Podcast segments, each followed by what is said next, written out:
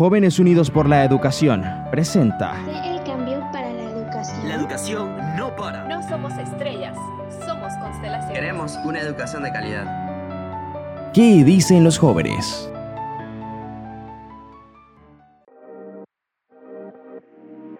Un saludo a todos los que sintonizan el programa ¿Qué dicen los jóvenes?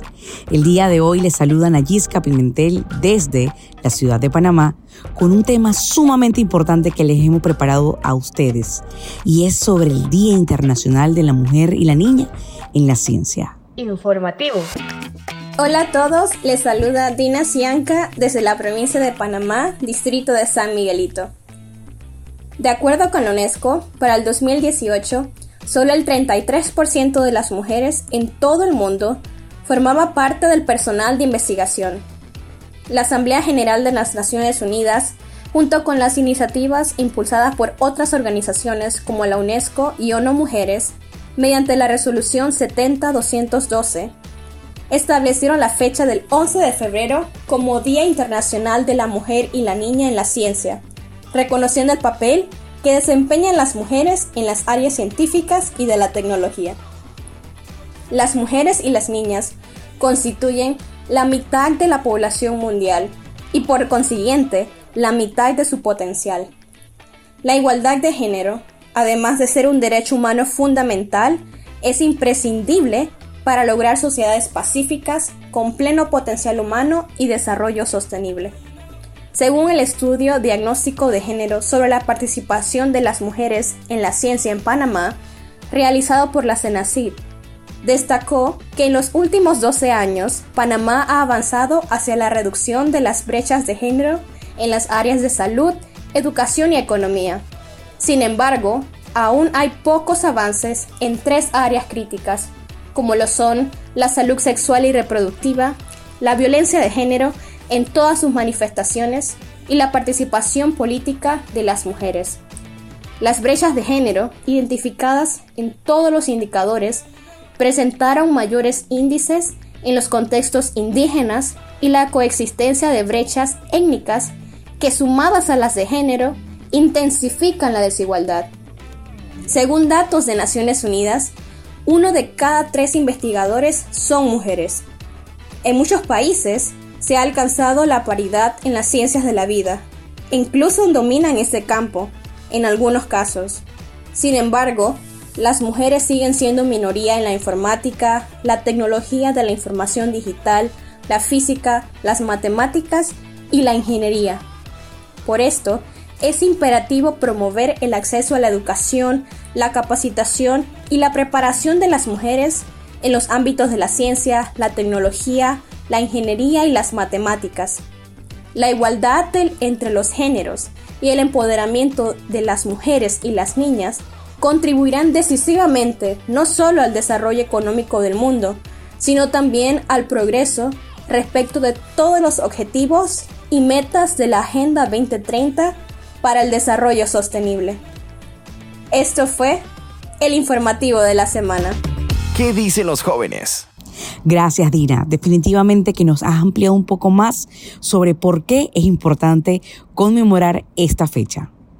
Y también para complementar lo que dijo Dina, tenemos un panel espectacular con un montón de invitados que nos ampliarán más sobre la actualidad de la mujer y la niña en la ciencia. Y este panel está moderado por nuestra compañera Stephanie Gutiérrez. Un saludo a todos nuestros oyentes. Un gusto que nos acompañen el día de hoy. Mi nombre es Stephanie Gutiérrez, miembro de Jóvenes Unidos por la Educación, y hoy tengo la dicha de dirigir este maravilloso panel en el cual nos acompañan cuatro maravillosas mujeres que están dedicadas a la investigación y también han dedicado su trabajo a beneficio de nuestro país. Para iniciar, tenemos a Sofía Pérez. Sofía es egresada del JAC 2020, miembro de Jóvenes Unidos por la, Educación, y es estudiante. Es exolímpica y medallista de las Olimpiadas Latinoamericanas de Astronomía y Astronáutica.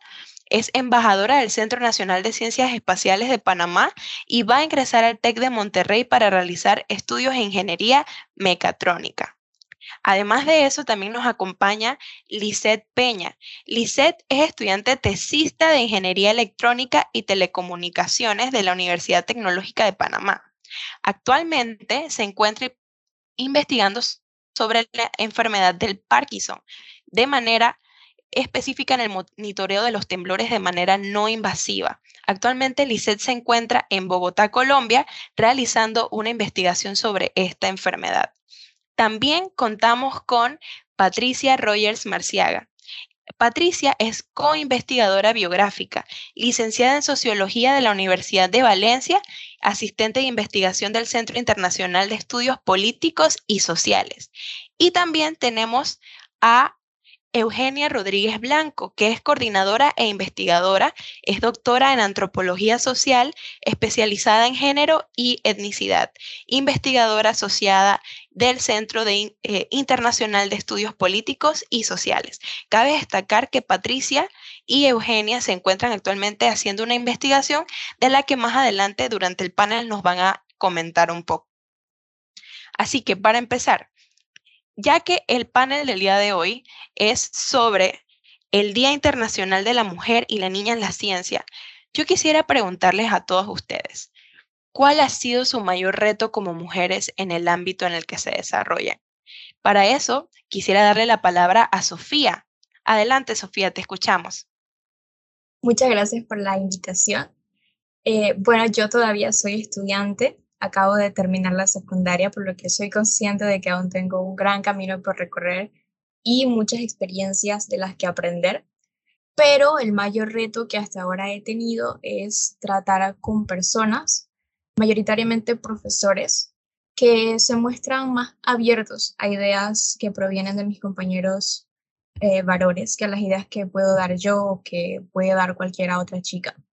Luego de pensarlo durante un tiempo, me di cuenta de que quizás puede ser por esto de que se concibe que las carreras tecnológicas son para, para varones, em, pero la imagen que yo tenía en esas clases era de ver a mi alrededor y encontrarme con que la mitad del salón, es decir, todas las chicas estábamos en silencio escuchando mientras que la conversación la manejaba el profesor.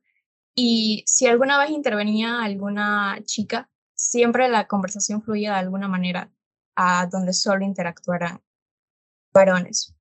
Entonces allí me quedaba viendo cómo se desarrollaba, por decirlo así, una micro desigualdad, porque si bien todos estábamos en la clase, se sabe que el que participa aprende más que el que solo escucha.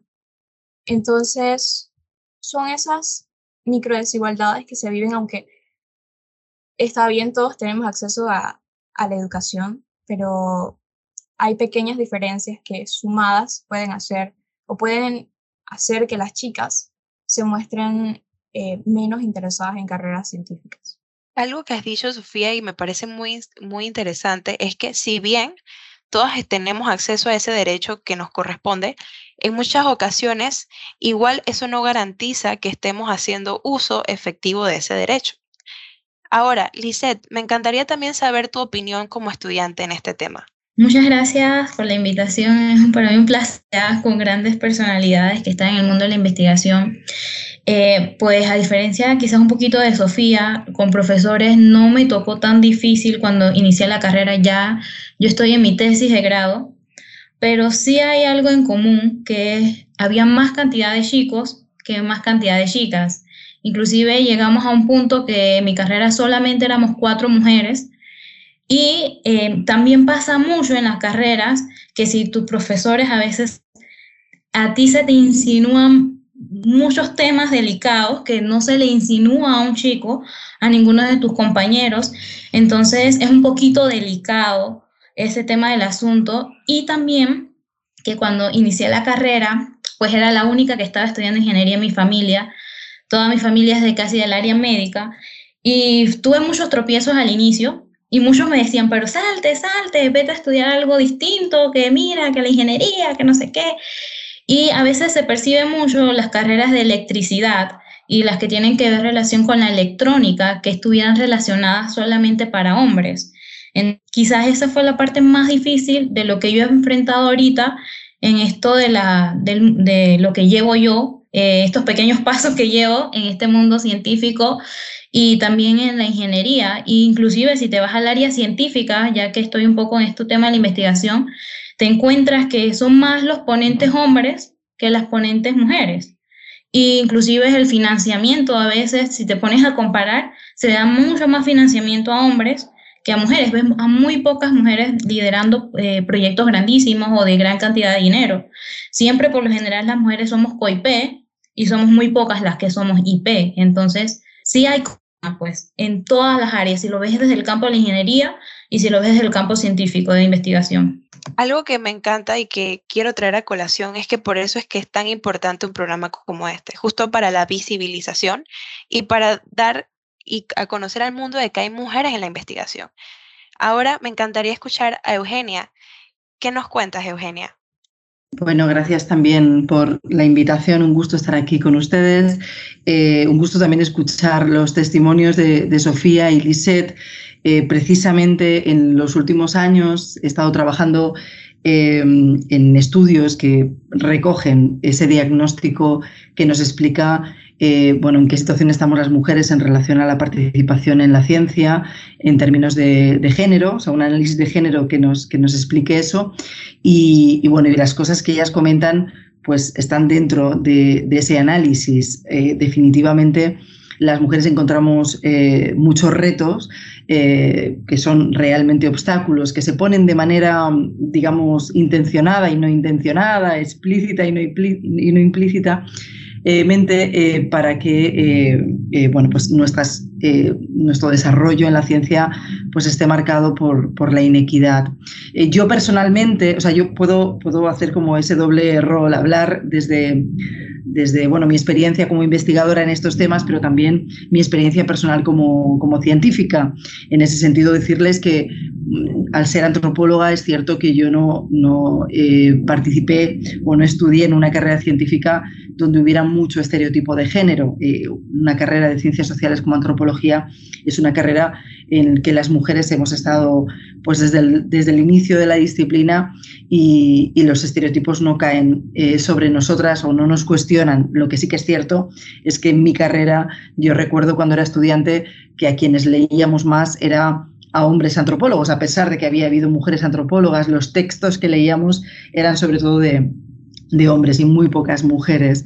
Entonces eso, eso sí que lo puedo reconocer en mi propia trayectoria, reconozco también en mi propia trayectoria eh, lo difícil que ha sido conciliar, por ejemplo, mi condición de madre con mi condición de científica, porque no hay eh, políticas públicas que atiendan estos asuntos, porque todavía las mujeres tenemos una carga que es una carga eh, real, material, pero también es una carga emocional y social, de que nosotras tenemos que ocuparnos de nuestros hijos y esa culpa de no poder ocuparnos cuando estamos desarrollando una carrera científica también nos hace mucho daño y nos limita muchísimo. Eh, así que bueno, eh, digo, creo que en otras preguntas podré un poco desarrollar más eh, cuáles creo que son las, los inconvenientes o las inequidades que nos enfrentamos las mujeres, pero, pero bueno, como decía, muchas ya las han dicho tanto Sofía como Lisette, ¿no? Muchísimas gracias, Eugenia. Ahora me encantaría saber cuál es el aporte de Patricia en cuanto a este tema. Eh, gracias, Stephanie, y un gusto conocerlas a Sofía y a Lisette. Eh, bueno, o sea, yo eh, complementando un poco el caso de Eugenia, porque las dos hacemos ciencias sociales, pero en mi caso yo soy licenciada, así que me gradué recientemente de sociología. Em, creo que lo que he identificado como mujer joven es un poco ese comportamiento de, de joven recién entrada a la vida profesional, eh, mujer en la que te tratan un poco como niña, ¿no? Como todavía te tratan como infantil y, o sea, eh, aunque sea un comportamiento como eh, no directamente como a, no creo que violento, es algo que yo sé que no le pasa a mis compañeros o a, los, chicos jóvenes que recién entran a una vida profesional. Entonces, o sea, tú te quedas un poco como pensando como por qué a las mujeres nos infantilizan cuando recién estamos entrando en una carrera y eh, de, hecho si tú no como que te paras un poco más firme o como enfrentas esa situación, lo van a seguir haciendo hasta, hasta un poco más, más adentro en tu carrera. Em, y a los hombres no, no les sucede igual, ¿no? Eh, y bueno, igualmente para las ciencias sociales también, o sea, sí es una carrera en donde hay muchas mujeres también eh, eh, ejerciendo y pues no sientes un poco esa esos comportamientos que, que, han compartido Sofía y Lisette, pero sí también pasa eso de que las referencias femeninas no están tan, tan claras. A pesar de que hay muchas mujeres que han entrado a las ciencias sociales, eh, pues no teníamos esas referencias y pues yo conocía muy pocas sociólogas hasta, hasta recientemente el trabajo de pioneras, ¿no? Em, y es un poco difícil como que enfrentarte a esa realidad porque justamente las ciencias sociales las que enfrentan estos temas de desigualdades de género, qué cosa que justamente nosotros todavía no hemos avanzado en eso, ¿no? En, en que tenemos referencias femeninas eh, a nivel como teórico y metodológico. Y bueno, eh, por último, también en, lo que dice Eugenia, eh, pues también al momento de tocar las ciencias sociales en general, o sea, hablar de ciencias sociales en la, en la vida diaria, eh, pues uno siempre recibe un poco más de cuestionamientos que cuando uno habla un poco de ingeniería, por ejemplo, ¿no? Pero incluso como añádanle a esta situación como el ser mujer y que pues no tomen como que tu carrera en serio y como tu, tu, experiencia profesional y tus cuatro años de estudio en serio, eso también es como algo que creo que se vive a diario como en este, de este lado, pues. Algo que me gustaría destacar muchísimo de todas las intervenciones que acaban de hacer es que justamente se ha invisibilizado en muchas ocasiones, eh, primero que nada, todo aquello que pasa a la mujer eh, a, lo largo de su desarrollo profesional y también que justamente en su vida estudiantil muchas veces no eh, crecemos o no aprendemos leyendo a otras mujeres. Ahora, yo tengo una pregunta justamente para, eh, para Eugenia y para Patricia, atendiendo a sus estudios sociológicos. Eh, quisiera saber que, en qué influyen los roles de género en nuestra elección de carrera profesional específicamente. Adelante, Patricia.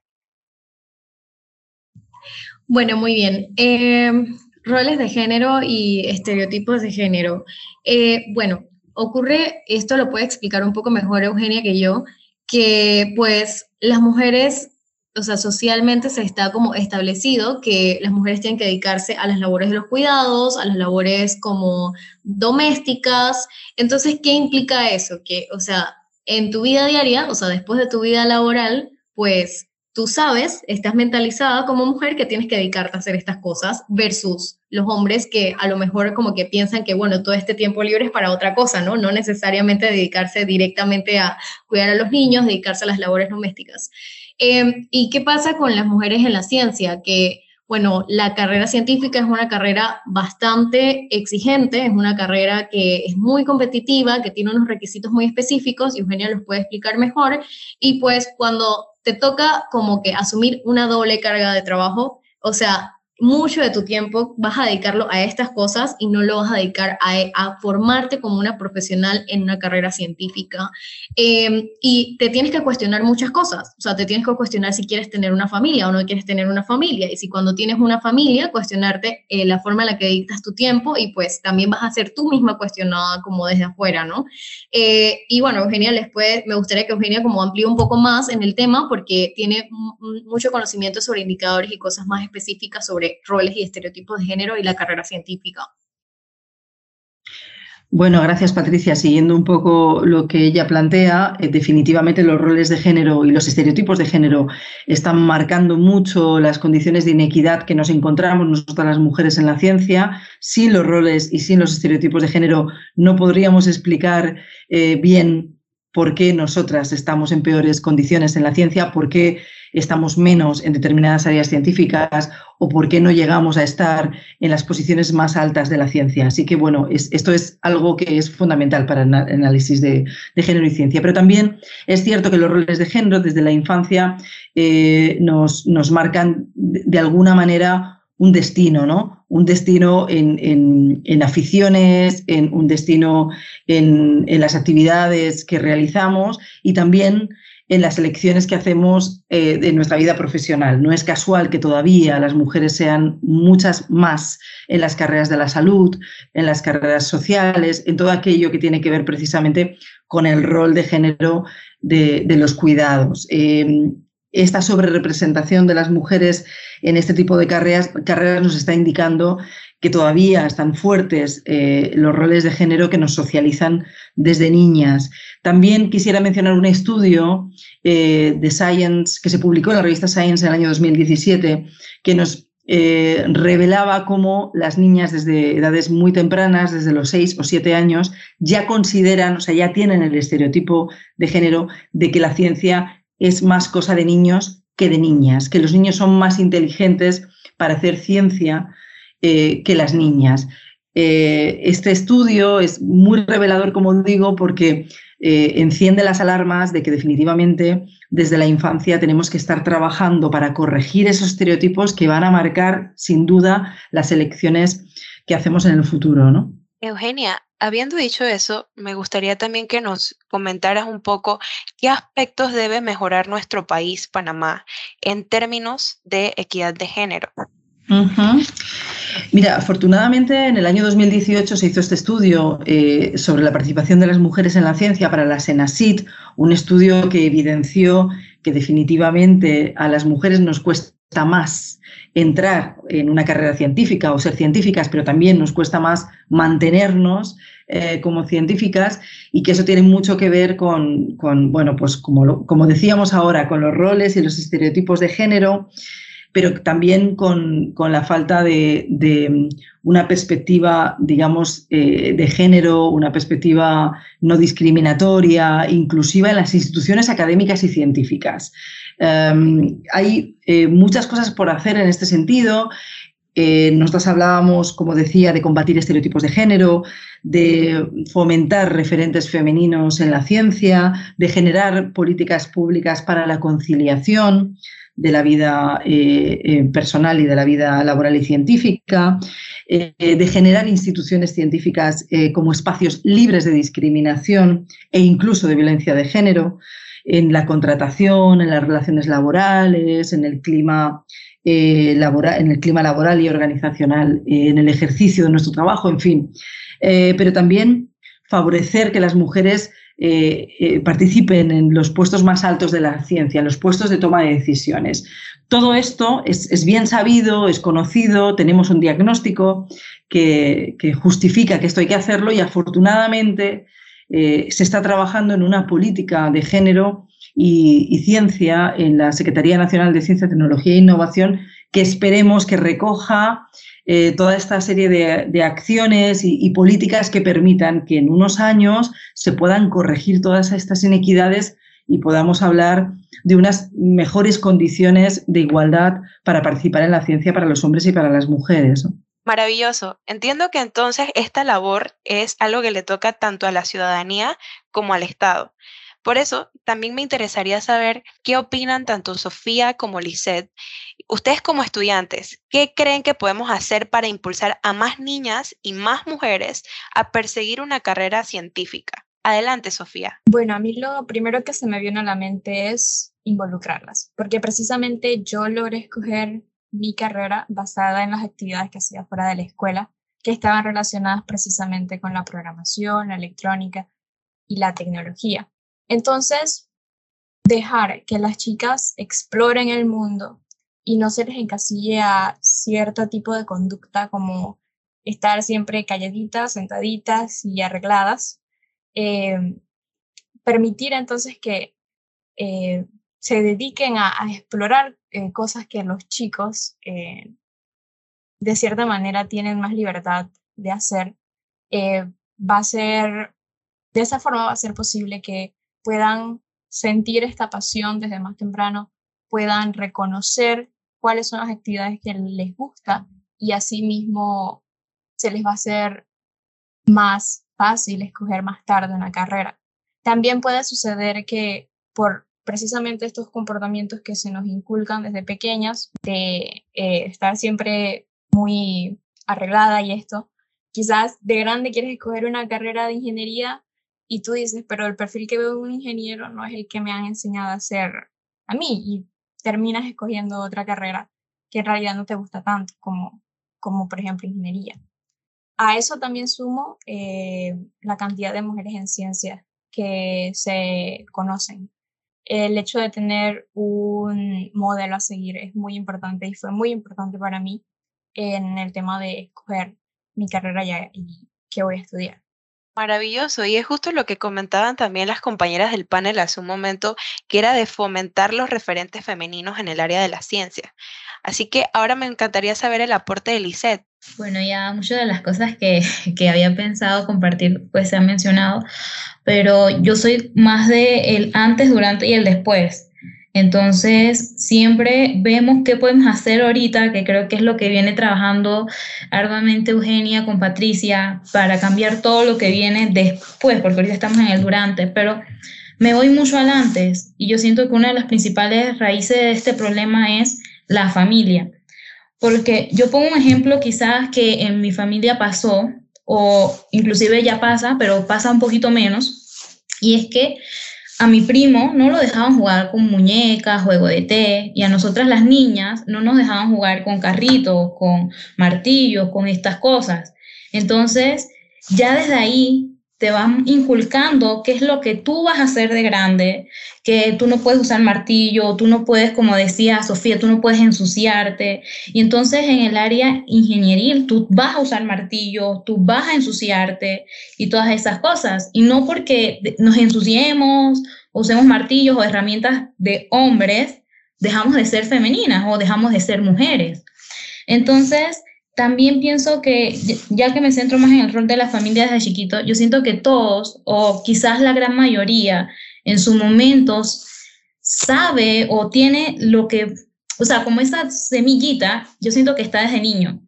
Porque, por ejemplo, un eh, pongo mi propio caso, yo era de las que jugaba con las radios, yo las dañaba.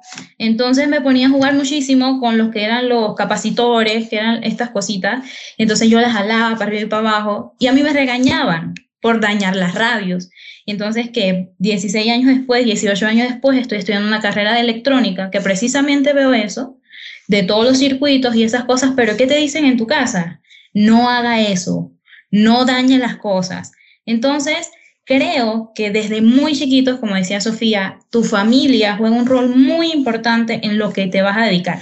Las personas piensan que no, quizás dirán, ah, pero eso es un niño, pero no, desde chiquito tú vas con la idea. Le preguntas a una niña, ¿qué quieres ser cuando sea grande?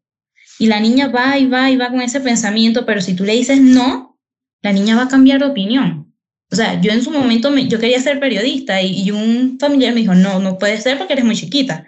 Entonces eso se me metió en la mente, entonces te van cortando, digo, no me arrepiento de la carrera que estoy estudiando, gracias a Dios, pero, o sea, ese tipo de ideas o ese tipo de mentalidades pueden cortarte las alas, pueden cortarle las alas a las niñas y a todos los niños en general, de estudiar carreras que sean tanto niños pueden ejercer como niñas podemos ejercer en el área de, del campo científico y de ingeniería. Muchísimas gracias por tu intervención, Lizeth, y me encanta que hayas traído a colación el rol de la familia en todo esto, ya que, como hace un momento mencionábamos, esto no es una tarea únicamente del Estado o de un par de personas, sino es un trabajo en conjunto al final del día, y justamente eso es lo que queremos alcanzar con, con espacios como este. Ahora, Tomando en cuenta que hace un momento hablábamos de los referentes femeninos en la ciencia, me encantaría que Patricia y Eugenia nos hablaran un poquito sobre cuál ha sido el aporte de las mujeres a la ciencia y por qué se han invisibilizado tanto el aporte de las mismas en, esta área. Así que te escuchamos, Patricia. Gracias, Steph. Eh, pues sí, eh, ha habido diversos aportes de mujeres en diversos campos científicos, eh, en las ciencias sociales, en las humanidades, en las ciencias médicas y bueno, ya en las ciencias de ingeniería y naturales en Panamá. Eh, o sea, les hablo como específicamente de aportes que hemos estudiado en el, en el proyecto Pioneras de la Ciencia, eh, que es un libro que abarca 24 biografías de 24 mujeres que incursionaron en estos campos científicos que les he mencionado.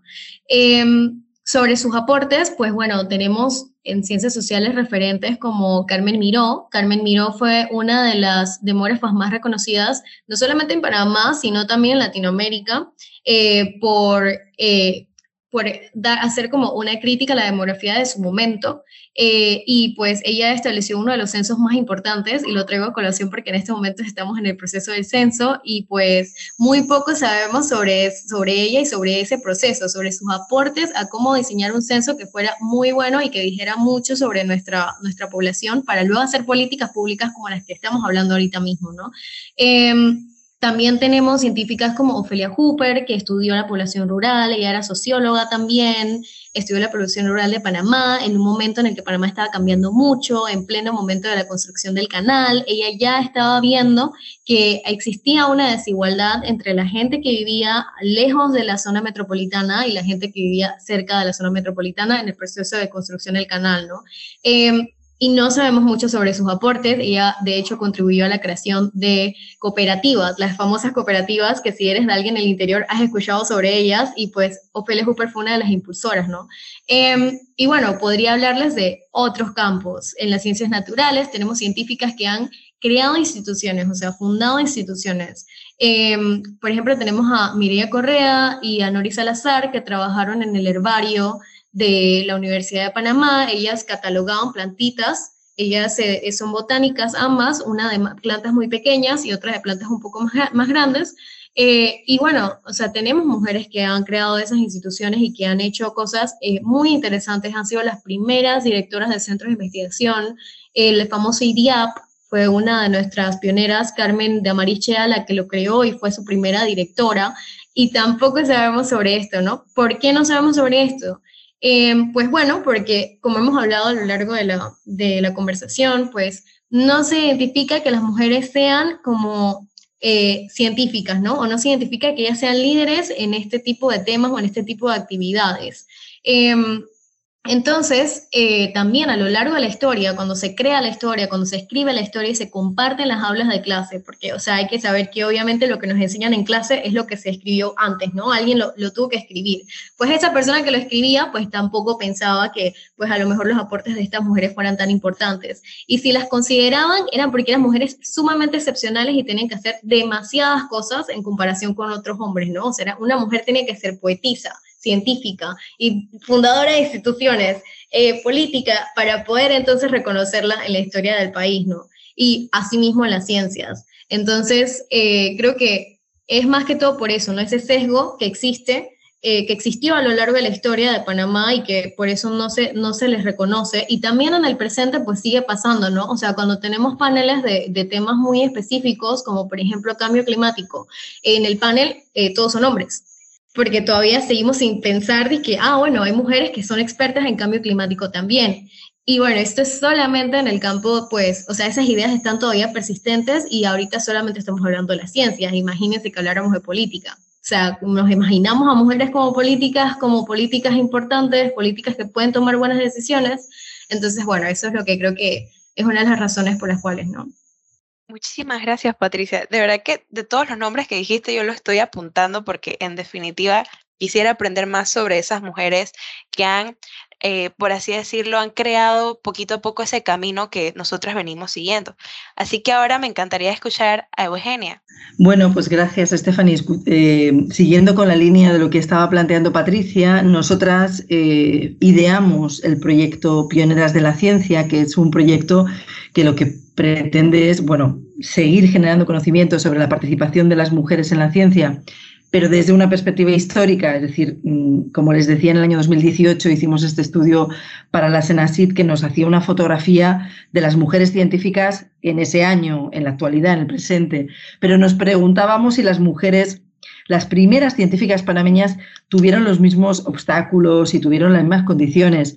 Por eso hicimos este estudio, pero no solo para eso. Queríamos seguir generando conocimiento, pero también queríamos generar referentes eh, femeninos y cercanos en la ciencia, porque seguramente las chicas eh, jóvenes panameñas que estudian en la, universidad han escuchado alguna vez hablar de Marie Curie. Y es muy importante que Marie Curie forme parte de, nuestros referentes como mujer científica.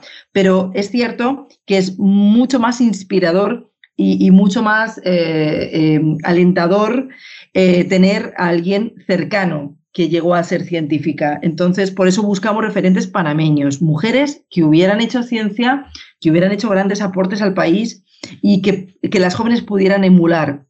Ya ha explicado Patricia por qué han sido ocultadas, por qué han sido invisibilizadas, es una injusticia y nosotras queríamos corregir esa injusticia. Queríamos ubicar a esas mujeres científicas en la historia de la ciencia panameña, que tuvieran su lugar, que tuvieran su reconocimiento y que al mismo tiempo, como, como les decíamos, sirviera para que otras eh, jóvenes pudieran también seguir su camino, que dijeran, yo voy a ser agrónoma como Damarichea, yo voy a ser botánica como Mirella Correa o voy a ser arquitecta como Rosa Palacios, o sea, que tengan esos referentes, eh, como les decía, cercanos.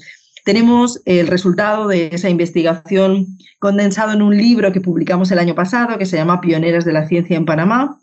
Es un libro que, se pueden descargar de la página web eh, del CIEPS, del Centro Internacional de Estudios Políticos y Sociales, pero además nos, encantaría entregarles a ustedes una, una, copia en papel. No tenemos muchas, pero, pero nos gustaría mucho, Stephanie, que puedan tener una copia y también Lisette y Sofía. Así que les invitamos a, pasar por el CIEPS a, recoger su copia. Y ahí eh, eh, compilamos la biografía, la obra y la vida de 24 pioneras de la ciencia en Panamá. Muchas gracias. Justo les iba a preguntar en dónde podía conseguir la copia, así que se me adelantaron. Pero de verdad que su trabajo es muy importante y justamente me encanta saber que se está investigando todo esto, porque algo que necesitamos es saber quiénes fueron esas mujeres que justamente trabajaron por lo que tenemos hoy día.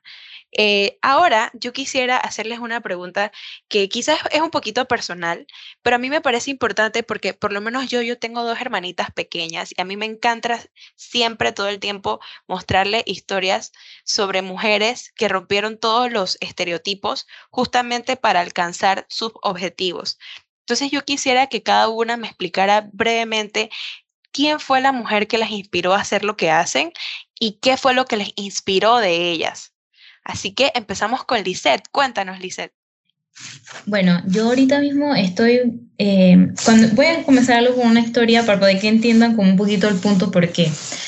Cuando yo entré en ingeniería, jamás pensé que iba a estudiar una ingeniería. En quinto año dije que para la Universidad Tecnológica jamás iba por el tema de los números. Y bueno, después de dos años estoy en la Universidad Tecnológica.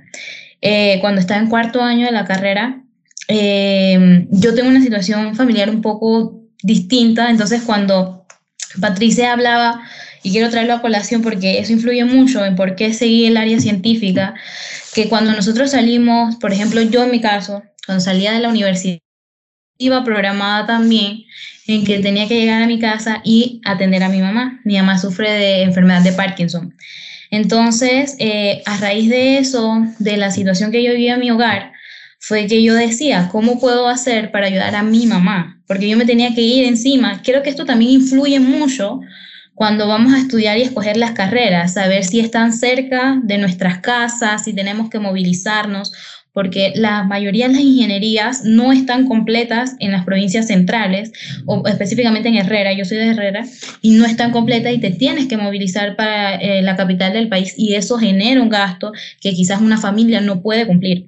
Entonces, ¿qué puedo hacer para ayudar a mi mamá a poder cambiar la situación en que estamos enfrentando? Y puedo decir hoy en día, pues que gracias, eh, digo, si me quieren quitar la enfermedad de Parkinson, amén. Pero eh, debido a la situación esta que yo paso con mi familia, fue que yo dediqué como todos mis esfuerzos y he estado dedicando mis dos últimos años a investigar en Parkinson y ver de qué manera poder, poder ayudar a más panameños que están pasando por esta situación. Así que en definitiva, pues fue la situación que vivía con mi mamá y pues fue mi mamá la que me inspiró a seguir en esto. Wow, muchísimas gracias Lizeth por compartir eso con nosotros y con el público. Y también gracias por agarrar un problema y tratar de buscar una solución. Estoy segura de que tanto Panamá como todo el mundo te agradece eso. Ahora me encantaría escuchar a Sofía. Cuéntanos, Sofía. Bueno, a mí me resonó mucho lo que dijo la doctora Eugenia sobre esa cercanía del el modelo a seguir. Y por eso mi modelo a seguir es una panameña, la doctora Madeleine Rojas, que es doctora en astrofísica estelar. Tuve el gusto de conocerla por la Olimpiada Panameña de Ciencias Espaciales y la admiro mucho porque gracias a ella muchas niñas y jóvenes, incluyéndome, que no imaginábamos nunca tener un futuro en el espacio o en la astronomía, que era eso aquí en Panamá, pero gracias a ella se iniciaron diversas actividades que gracias a la divulgación que se le han dado eh, nos permite ver un futuro en esas carreras que muchas están aquí en Panamá, pero que sí se puede iniciar un camino eh, estando aquí en Panamá. Entonces, para mí la doctora Madeleine representa mucha lucha y perseverancia. Me hizo darme cuenta de que, bueno, de que existe un futuro en ciencias espaciales, de que no es ninguna invención. Eh, ella es una líder con todas las letras. Y siempre le digo a mis papás que yo veo a Madeleine una Sofía adulta, porque su pasión resuena tanto con lo que es ella como persona que yo quiero hacer como ella en el futuro. Muchas gracias, Sofía. De verdad que justo eso que acabas de decir es la prueba viviente de que por eso necesitamos conocer a más mujeres que trabajan por la ciencia, que trabajan por la historia, por las ciencias sociales, por el derecho y por todas las áreas que aportan a nuestra humanidad.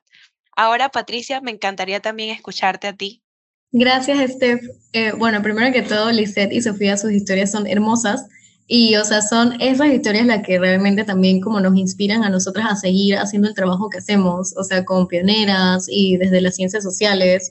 Eh, Lisette, has dicho algo muy importante sobre la cercanía de tener, los, tener los recursos de educación en, eh, en, en otras regiones del país. Eh, esa es una dificultad que todavía sigue persistiendo.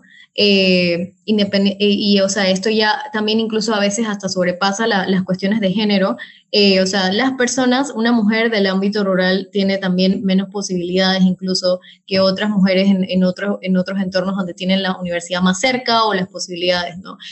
Sobre mi inspiración, pues bueno, también en el ámbito personal, yo diría que mi mamá y mi hermanita, eh, mi mamá porque ella ha, eh, ha, roto como muchas barreras, eh, o sea, siendo una persona que viene de un entorno eh, bastante eh, rural también. Eh, ella pudo como estudiar y siempre inculcó en nosotras como eso de seguir estudiando, de, seguir trabajando y también, o sea, con mi hermanita, pues ella tuvo una situación de salud también importante y pues yo veía entre, entre ellas dos como esa situación, ¿no? Como mi mamá dándolo todo, tratando de ayudarla. Eh, mi papá también ha participado mucho en los cuidados, pues, pero sabemos que todavía seguía recayendo como mucha responsabilidad sobre ella, ¿no? Y creo que ella me ha inspirado a hacer lo que estoy haciendo ahorita mismo.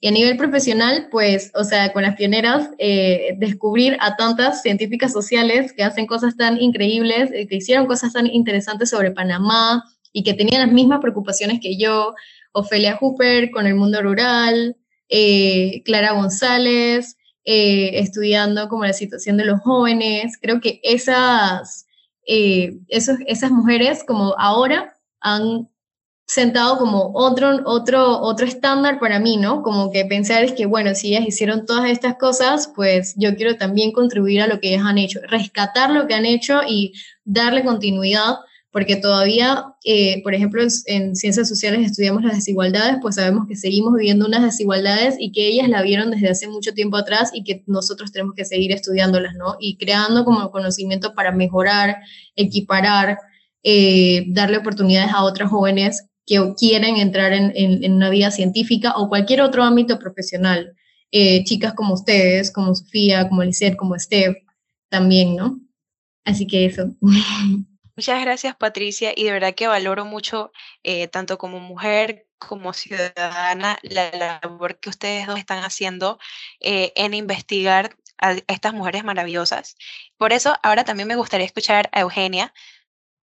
Bueno, yo eh, reconocería, puedo reconocer en mi carrera mujeres que me han inspirado muchísimo como antropólogas, pero sobre todo como feministas, pero la verdad es que me gustaría más hablar de, las referentes eh, con las que me siento muy identificadas y que me inspiran muchísimo dentro de, estas científicas panameñas de, las pioneras, ¿no?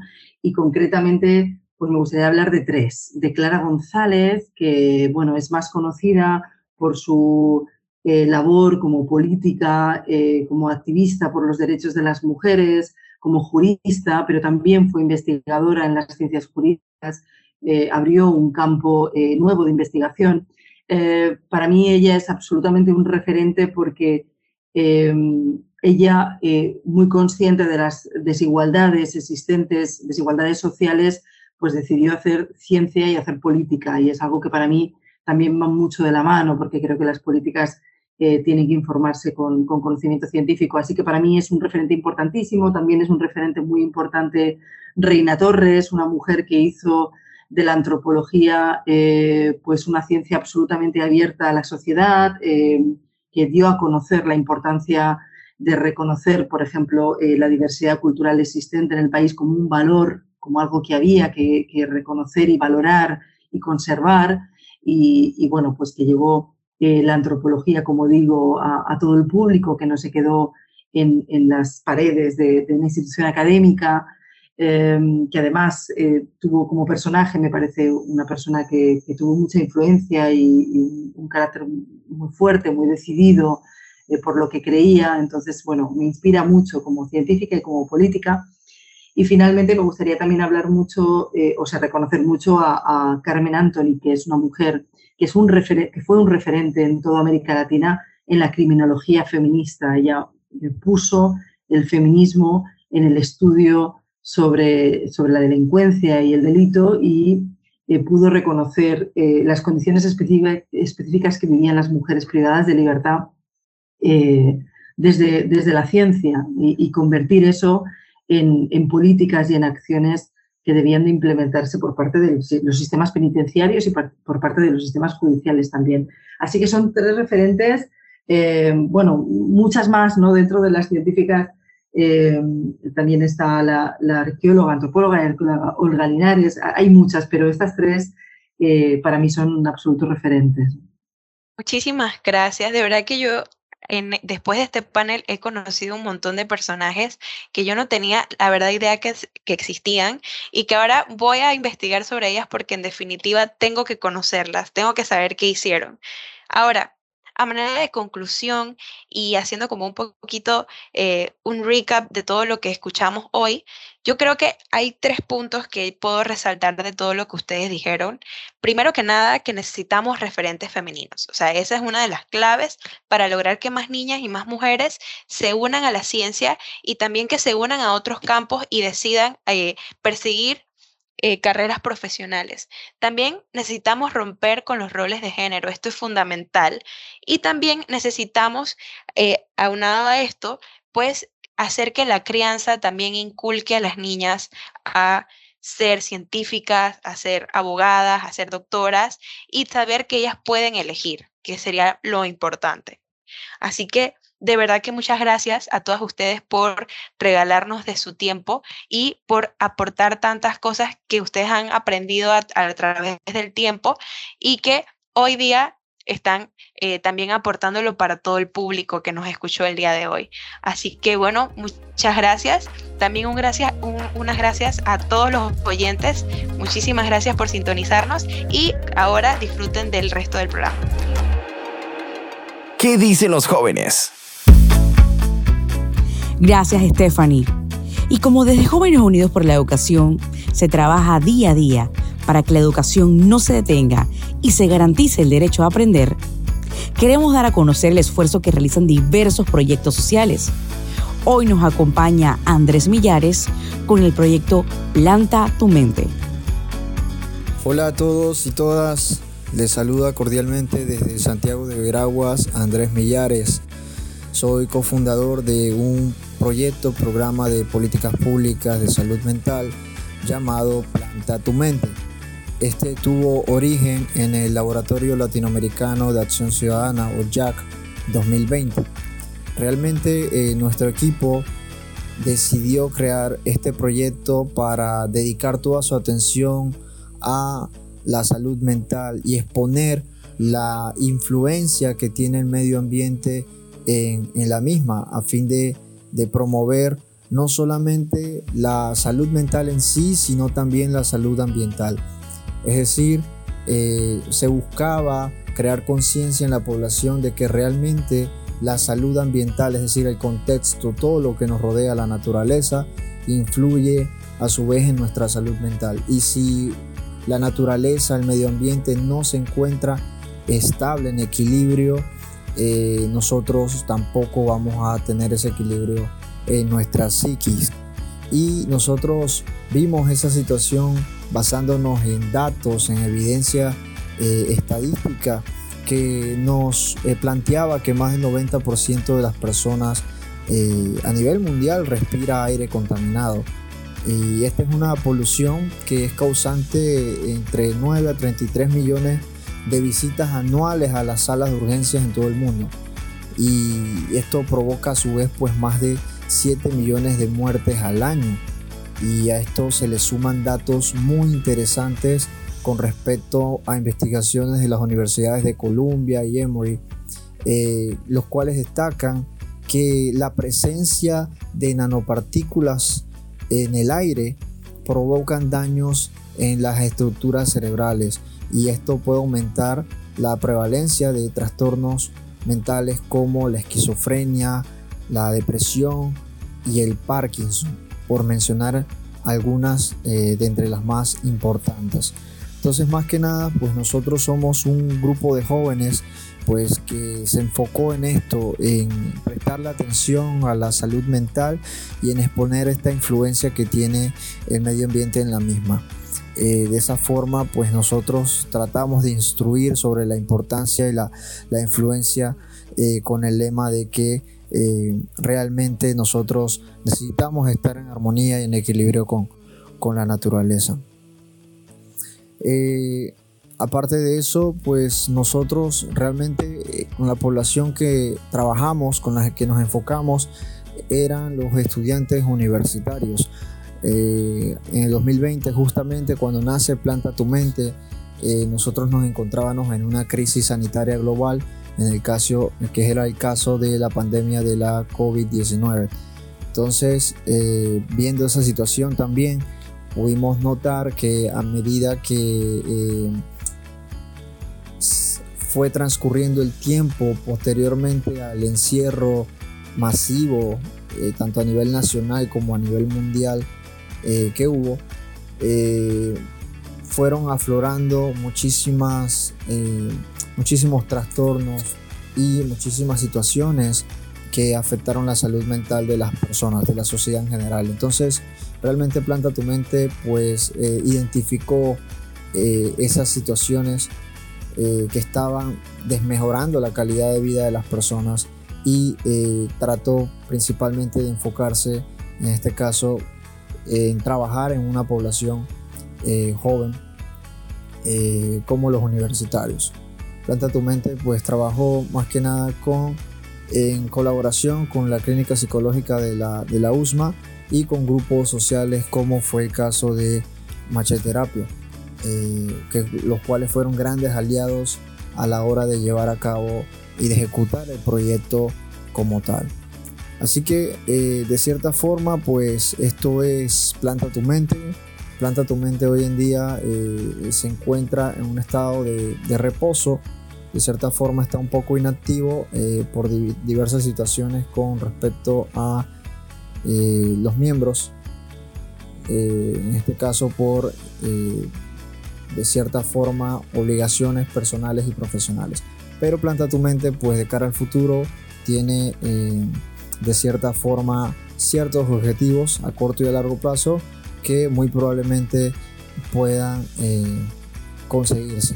Y eso lo vamos a, realizar paulatinamente, eh, siguiendo eh, nuevamente un cronograma y una planificación que pues, nos caracterizó como, como grupo.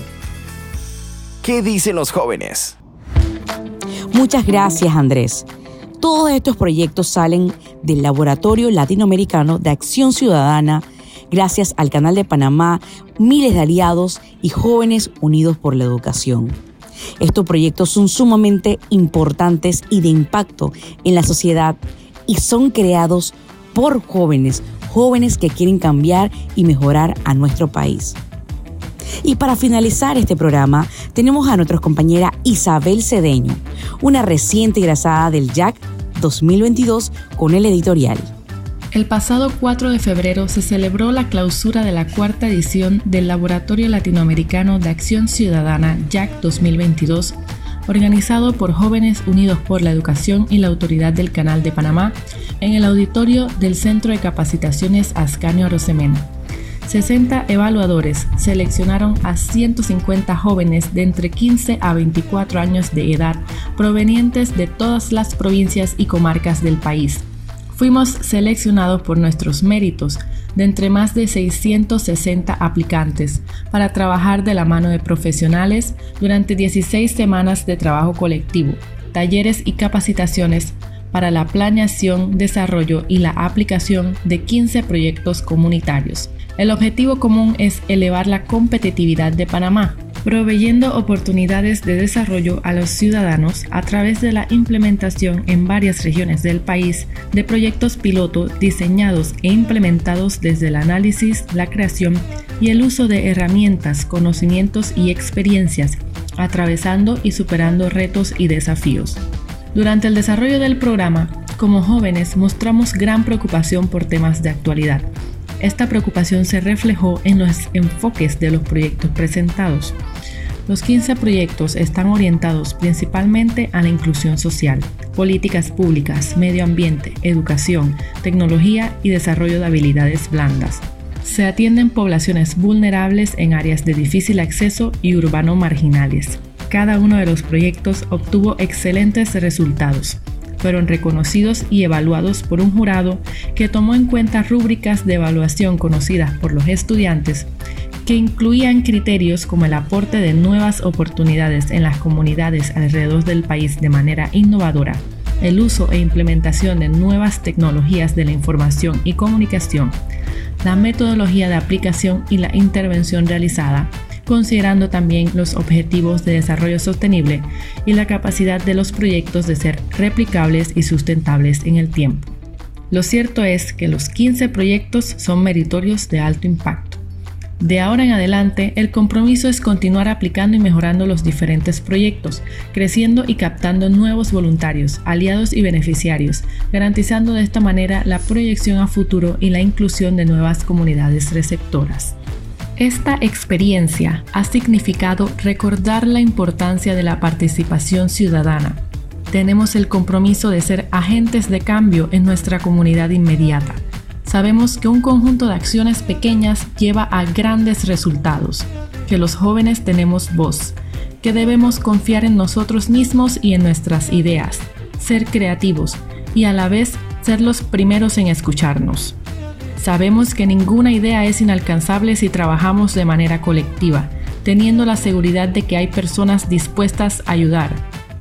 Así aseguraremos un futuro positivo y próspero desde hoy, Estamos en el ahora y formamos parte del presente. Somos quienes estamos frente a una vida de oportunidades. Hay puertas y ventanas que ya se encuentran abiertas. Atrevámonos a traspasarlas, a tomar las oportunidades, a estudiar y superarnos, con miedo y también con valentía, para crecer, equivocarnos y sobre todo para aprender. Tomemos el tiempo para reflexionar y encontrar esas ventanas de oportunidades identificar y agradecer nuestro propósito, metas y valores que nos definen y caracterizan. Tomemos conciencia y evaluemos qué estamos haciendo por nosotros mismos y por Panamá. ¿Estamos haciendo todo lo que podemos? ¿Qué más podemos hacer? Atrevámonos a alzar nuestra voz, organizarnos, crear iniciativas y programas que nos hagan sentir orgullosos de trabajar por nuestras comunidades y por Panamá, recordando que Trabajando juntos y con un fin común, el éxito está garantizado. ¿Qué dicen los jóvenes? Y bueno, gracias a todos por haber sintonizado hasta el final. ¿Qué dicen los jóvenes? Agradecemos a todos a quienes nos sigan en nuestras redes sociales, arroba jóvenes U por la E, y nos escuchen a través de Spotify, con el nombre de ¿Qué dicen los jóvenes? Un placer con ustedes y hasta la próxima edición.